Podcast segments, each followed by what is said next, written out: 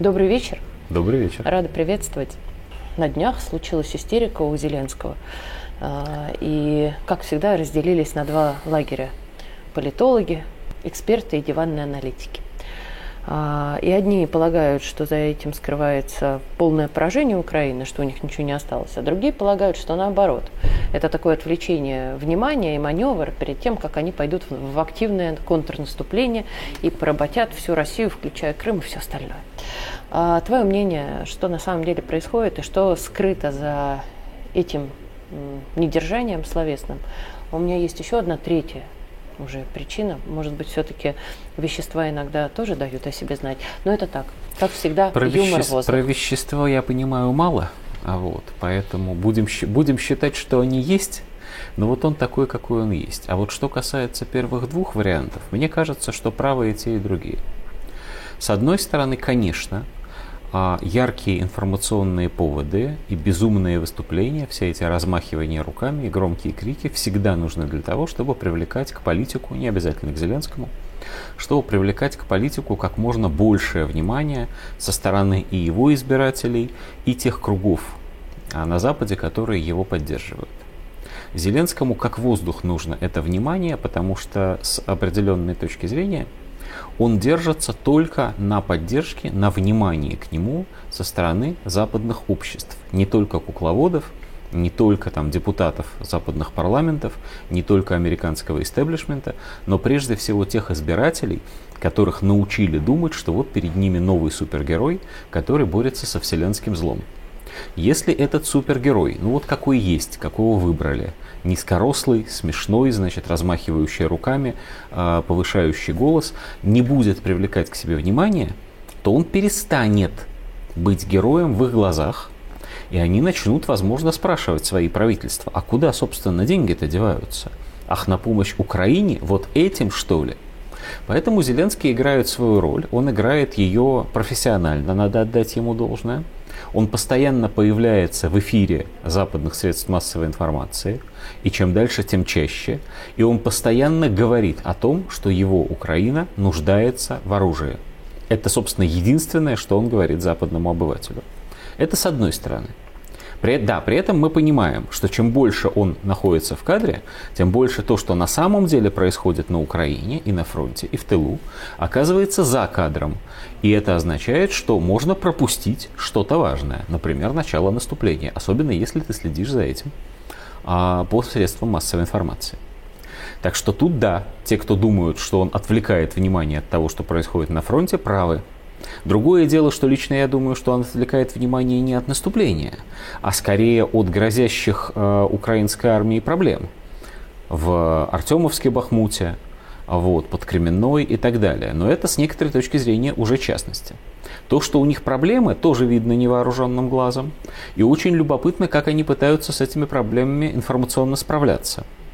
Вот э, буквально на днях была ситуация, когда они вдруг внезапно стали сообщать, что оккупанты, то есть мы, то есть наши, оставили новую Каховку. Полдня разгоняли эту информацию, вдруг Генштаб взял свои слова назад, украинские. Нет, они не ушли из Новой Каховки. Это что такое было?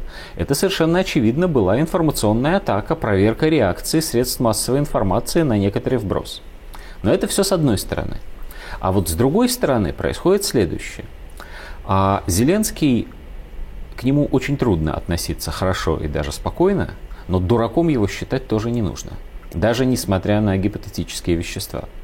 Он наш враг, но он наш враг, заслуживающий серьезного к себе отношения. И вот этот серьезный враг начинает истерить и требовать оружия, причем так истерить, что даже запись этой истерики, вроде бы случившейся в, на очередном саммите Евросоюза, не попадает в средства массовой информации. Мы знаем, что такая запись есть, но мы ее не видели. Как же так? Что ж такое? Есть подозрение, что он истерил а, по довольно серьезному поводу, потому что примерно в то же время, если а, мы посмотрим на западную прессу, то мы увидим журнал The Atlantis, который пишет, что одержать победу над русскими на Украине, по-видимому, не представится возможным – и нужно искать возможность Украину сохранить и спасти. А что для этого нужно сделать, по мнению этого журнала? А для этого нужно заключить с русскими соглашение, отдать им часть Украины, но потребовать за это определенную компенсацию. Тот, кто скажет, слушайте, они что, с ума сошли, мы, они думают, что мы будем им платить, а тот может посмотреть на исторические прецеденты. В журналах не приводят, но, в общем-то, прецеденты были. Во времена Петра Великого мы получили всю Прибалтику, а, но, несмотря на то, что Россия выиграла Северную войну, она заплатила Швеции, заплатила прямо живыми деньгами за эти земли. Это была часть мирного договора.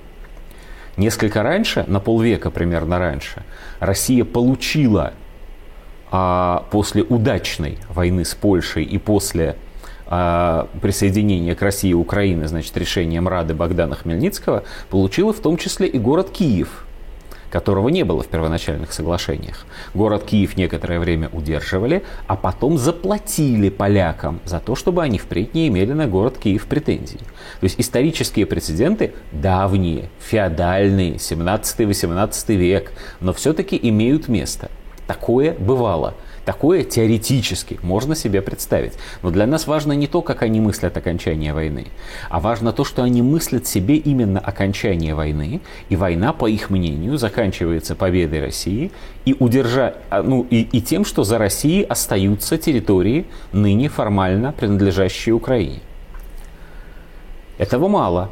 Господин Милли, а, на секундочку, руководитель Объединенного комитета начальников штабов армии США. На наши деньги руководитель генштаба американской армии. У них там организация не совсем такая же, как у нас.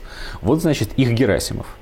Он а, довольно часто дает интервью, он очень публичный такой генерал. Он делает заявление. Он говорит, а, что, конечно, идея наступления и возвращения Крыма – это максималистская идея, значит, товарища Зеленского и его командования, и лично он в успех этой операции не верит. На секундочку, а кто у нас санкционирует операции? Это украинская армия, не господин ли Милли? Ну, вероятно, через каких-то там, подчиненных, посредников. Не все же лично, но и тем не менее, начальник-то у них кто? А начальник именно он.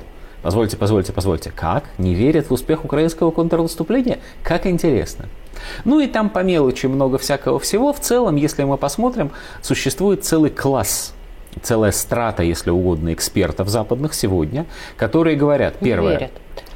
войну надо да. заканчивать, второе, она закончится потерей части украинских территорий. Это уже везде написано, это так. Да. Еще один уточняющий вопрос важный. А, касаемо России, а все-таки в твоем понимании мы готовы будем заплатить или нет?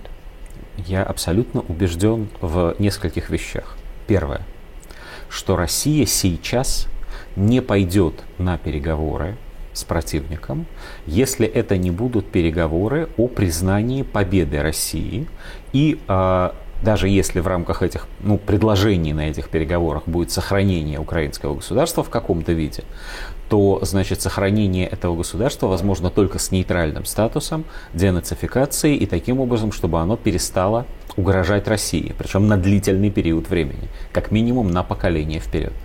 Второе. Я считаю, что Россия ни при каких обстоятельствах, никакой самый а, миролюбивый российский политик сейчас не посмеет сказать, что Россия может отдать хотя бы пять той земли, которая уже России взята. Напротив, переговоры могут идти о том, чтобы после заключения некоего э, соглашения территория России еще расширилась. Ну, например, за счет Харьковской области. Ну, например, за счет Николаева. Про Херсон и Запорожье даже говорить смешно. Компенсации, как ни странно, нет, я не верю, что в договоре может быть пункт, что Россия платит Украине там за что-то. Этого пункта не будет. Но я думаю, и, возможно, для кого-то это прозвучит так сказать, отрезвляющие. Возможно, даже я подвергнусь по этому поводу э, шельмованию. Но я все-таки скажу.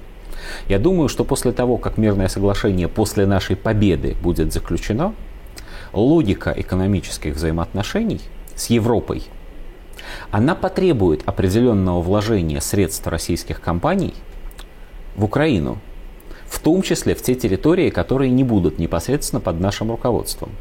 Хотя бы с той точки зрения, что Европе ведь мир с Россией нужен зачем? Чтобы газ шел по трубе. А труба проходит по-прежнему через территорию Украины. И это означает, что после того, как мир будет заключен, и более или менее, ну, нормальными их не назовешь, но некие торговые отношения с Европой будут восстановлены, это неизбежно. Придется в эти отношения вкладываться, вкладываться инфраструктурно. И, конечно, в То этот ты момент... все-таки считаешь, что мир будет? Я не считаю, что он будет завтра. Я не считаю, что Россия может пойти на позорный мир. Я не считаю, что Россия может признать Украину в качестве члена НАТО или Евросоюза. А дойти до Польши? А это было бы очень хорошо, но я думаю, но тут вопрос заключается в том, а где проходит граница Польши. Я очень хорошо себе представляю ситуацию, когда Румыния, увы, а может и не увы, кстати говоря, а может и в соответствии с некой исторической миссией своей получает кусок Бессарабии, Польша получает кусок Западной Украины, Венгрия получает Закарпатье, а мы получаем, соответственно, все остальное. Я очень легко могу себе это представить. Но в этом случае тем более та часть Украины, которая становится русской Украиной, окраиной западной нашего государства, конечно, мы будем ее восстанавливать со страшной немыслимой силой. Точно так же, как мы сейчас это делаем с Мариуполем, это например. Наше да, это наша территория и наше государство, и люди тоже наши.